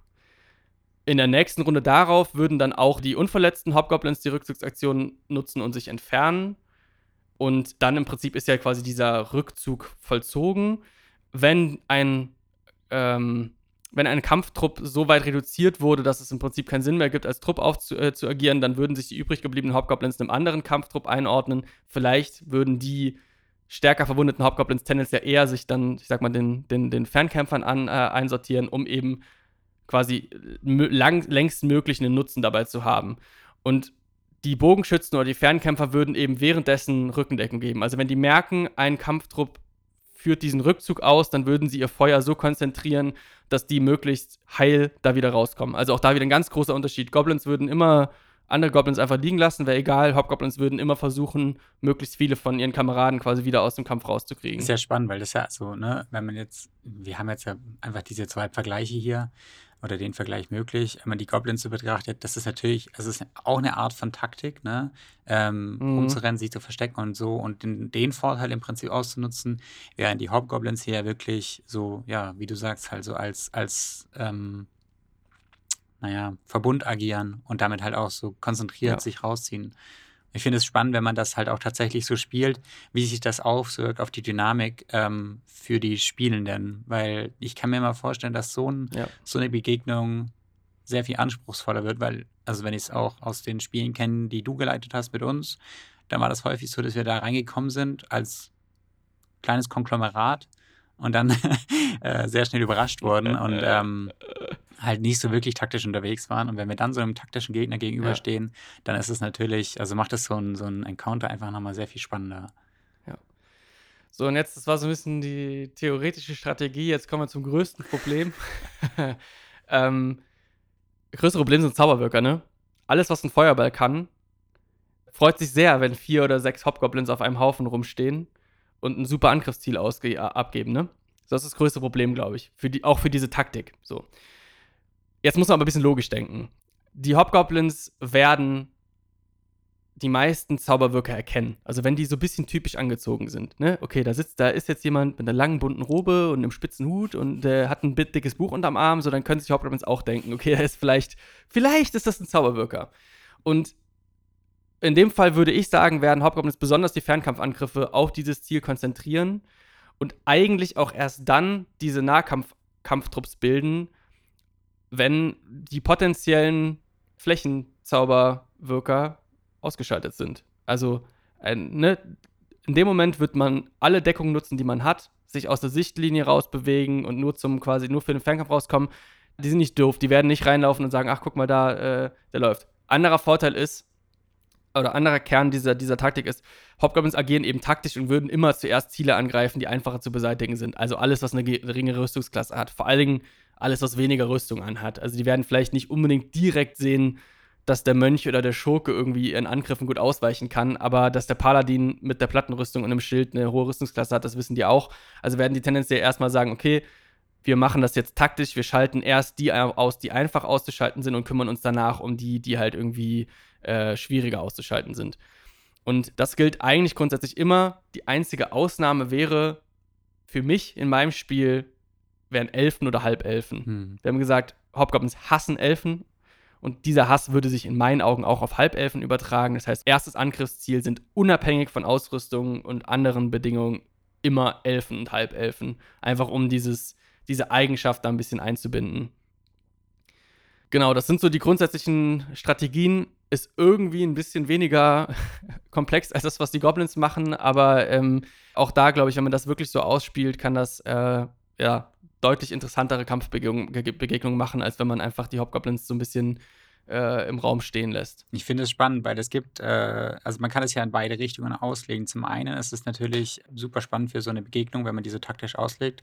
Und gleichzeitig ist es aber auch spannend, äh, so eine Begegnung so taktisch auszulegen, weil wenn die diese Taktik haben, kennt man diese Taktik ja, ja irgendwann. Und ich weiß, ja. dass es in dem einen, ich ja. glaube, es ist in Volus auch, da gibt es dieses Zitat von wegen, ähm, dass man so einer Legion, dass die vorhersehbar agiert und dass die, dass man da die Taktiken eben verstehen kann und dass es aber eigentlich fast gefährlicher ist, wenn man einen Hobgoblin einzeln trifft. Ja. Und damit spielen die wahrscheinlich was auch auf die Was selten so. passieren wird, aber ja, es ist so. Und ähm, wenn man eine Kampagne spielt, wie äh, zum Beispiel Rote Hand des Unheils, was ich eingangs erwähnt hatte, dann ist es durchaus mega interessant, dann auch zu sehen, wie das in dem Abenteuer verarbeitet wird. Da ist es auch so, dass die, das ist so, dass im Prinzip die Hobgoblins ganz bewusst in der allerersten Begegnung, die es gibt, also die Charaktere fangen, glaube ich, auf Stufe 5 an und äh, dann gibt es einen Hobgoblin-Überfall.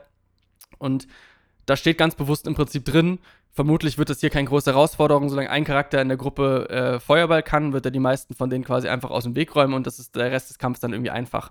Und dann gibt es Anweisungen, wie im Laufe des Abenteuers, wo man immer wieder gegen Hobgoblins kämpfen wird, die Hobgoblins immer mehr über die Charaktere erfahren und immer sich anders verhalten. Bis zum Punkt, wo sie vielleicht dann sogar sich direkt zurückziehen, wenn sie in, in einer, selbst wenn sie nur, also selbst wenn sie in der Überzahl sind, weil sie einfach wissen, okay, die haben schon so viele von uns ausgeschaltet. Also da kann man durchaus auch mit einfließen lassen, dass Hobgoblins auf jeden Fall lernfähig sind und flexibel. Aber klar, auf eine gewisse Art und Weise auch hervor.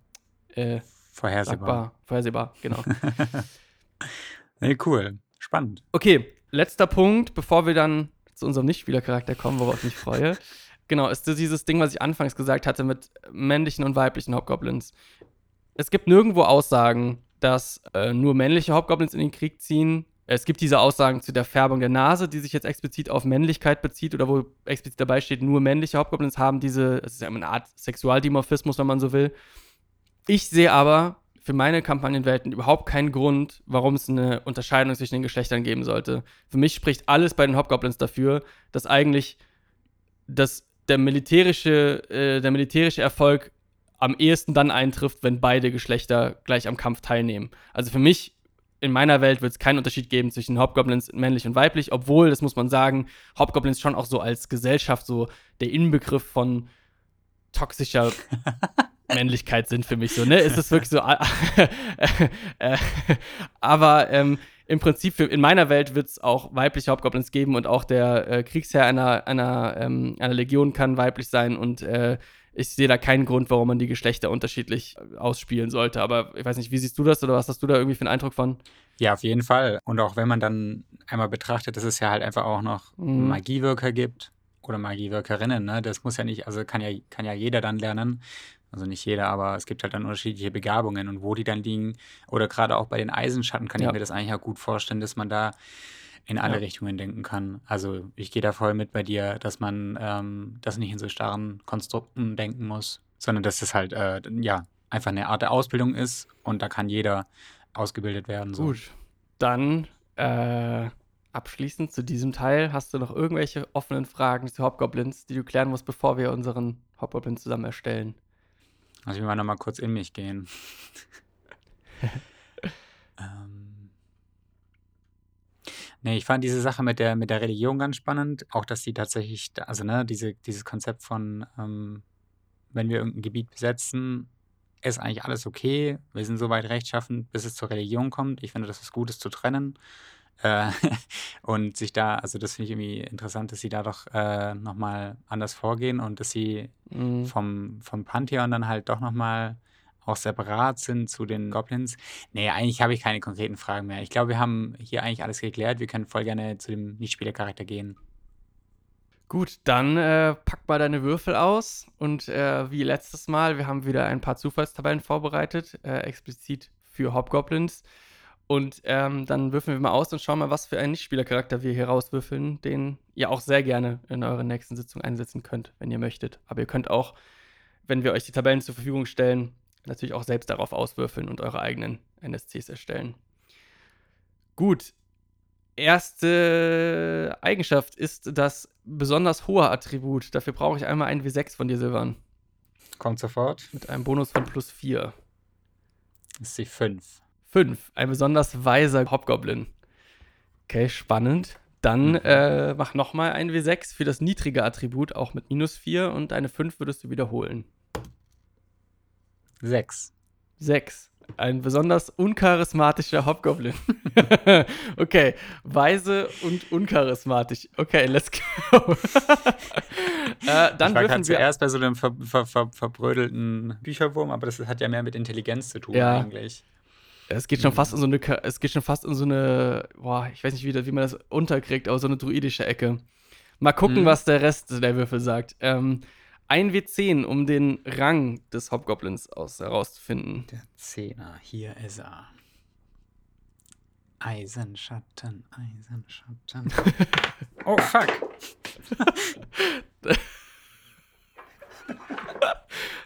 Entschuldigung. Ein W10. Ein W10 für den Rang. Eins.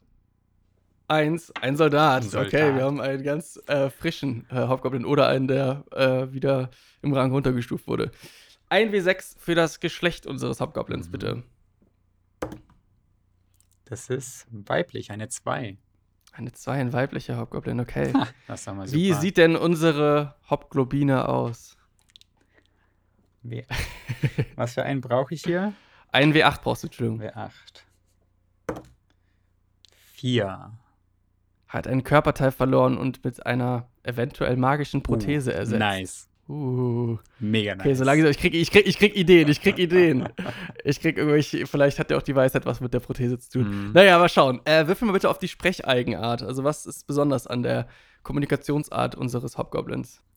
Auch wieder ein W8, oder? Äh, ja, Entschuldigung, ein W8, ja. Das ist eine 3. Eine 3. Nice. Spricht nur andere Hobgoblins direkt an. Das heißt, jede Nachricht an Nicht-Hobgoblins wird von Untergebenen weitergegeben. Wer das bei Soldaten dann sein kann, wissen wir nicht. Müssen wir gucken, aber ja, ich bin keine Eule. er redet nur mit Goblins. Okay, ähm, die letzten zwei. Ein W6 für die ruhmreichste Tat, die unsere, unser weiser weiblicher Hauptgoblin begangen hat. Das, W6 war das, ne? Ja, Eine 3. drei. Ah, das Besiegte ist einen besonders gefürchteten Gegner im Duell. Mhm. Was haben wir denn für Ideen bis jetzt? Gehen wir nochmal kurz durch. Weise, Nicht besonders charismatisch. Soldatin, Soldatin. hat einen Körperteil verloren und mit einer Prothese ersetzt und spricht nur andere Hobgoblins direkt an und hat einen besonders gefürchteten Gegner im Duell besiegt. Naja, also, Also, bei dem Kampf hätte sie ja einen Körperteil verlieren Auf jeden können, Fall. Zum Beispiel. Ich denke jetzt an ein magisches Auge, was ihr quasi, wenn man Weisheit jetzt ja auch als Basis von Wahrnehmung und so sieht, was ihr im Mm. Prinzip halt besonders gute Sicht gibt. Oder, also, ne, das kann man jetzt auslegen, wie man will, aber so ein bisschen, also vielleicht hat sie ihr Auge verloren, als sie den, als sie, ähm, ja, diesen noch nicht definierten, besonders gefürchteten Gegner bez äh, bezwungen hat. Vielleicht passt es auch. Ich könnte mir auch vorstellen, sowas wie, dass sie ähm, das einzige überlebende Mitglied einer größeren Gruppe war, die diesen Gegner besiegt hat, so, um auch zu erklären, wie sie als äh, Soldatin das machen konnte. Warum sie jetzt noch Soldatin ist, obwohl sie diese ruhmreiche Tag begangen hat, muss ja fast damit zu tun haben, dass sie irgendwie wieder äh, im Rang abgestuft wurde. Also vielleicht war sie auch mal höher. Also vielleicht ist sie auch. Ähm, Naja, vielleicht war der gefürchtete Gegner halt eigentlich wirklich, äh, also weißt du, vielleicht hat sie irgendwie, also nicht den Falschen umgebracht, aber, also doch schon. ähm, Also es war ihr Okay. gefürchteter Gegner, aber es war eigentlich ein sehr hochgeschätzter Hobgoblin aus dem höheren Rang oder so. Ja.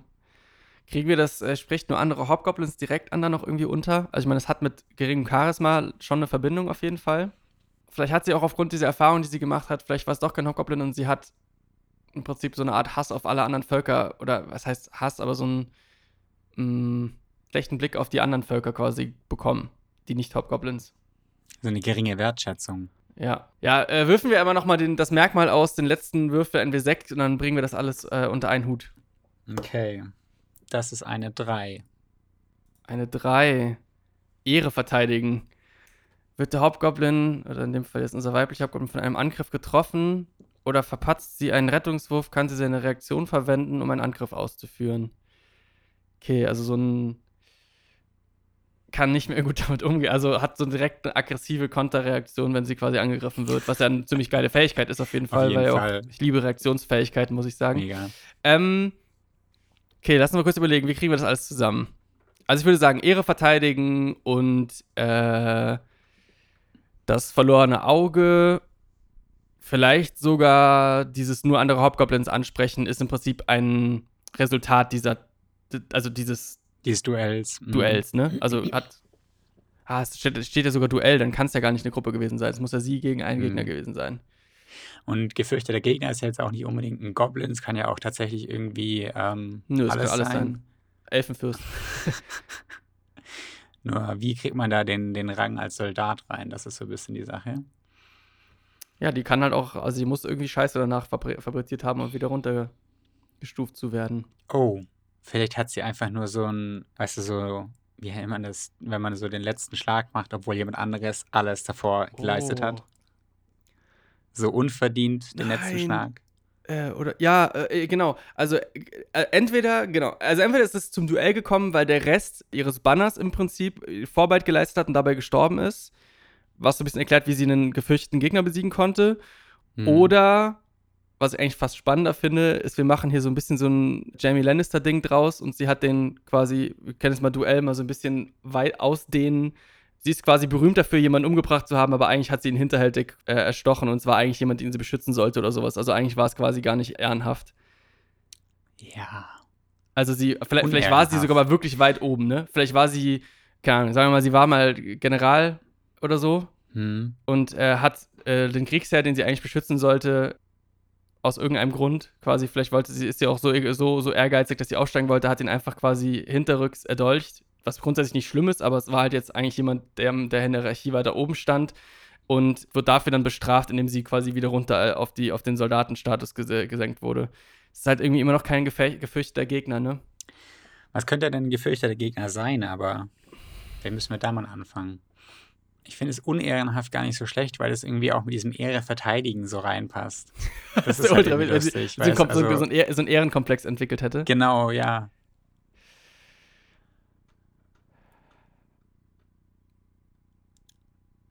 Ah, Ich glaube, wir haben uns selten so schwer getan, oder? nee, aber das ist ja auch das Witzige an den Tabellen. Ähm, Oder kann es tatsächlich so sein, dass sie halt, ähm, dass eigentlich, dass man einfach sagt, ein anderer, der ein anderer Hobgoblin hat im Prinzip diesen gefürchteten Tö Gegner eigentlich getötet.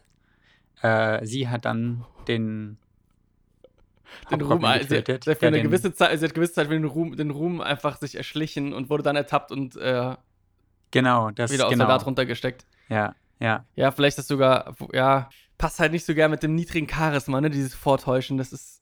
Hm. Also vielleicht ist sie deswegen aufgeflogen. Lass doch das. Ich war's nicht. ah, komm.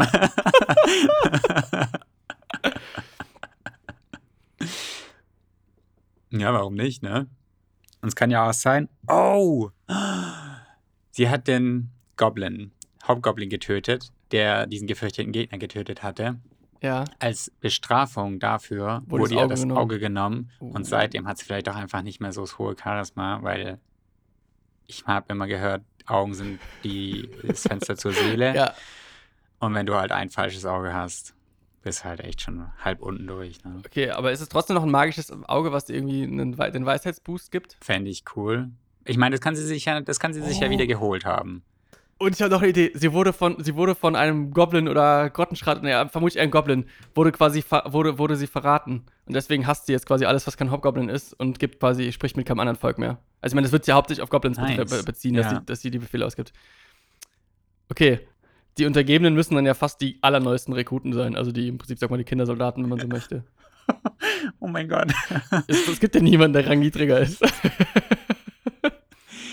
das stelle ich mir richtig schlimm vor. Okay, ich brauche noch einen Namen. Soll ich einfach mal einen, soll ich einfach mal einen Namensgenerator machen? Und befrage die, das mächtige Internet. Wir fragen das mächtige Internet, let's go.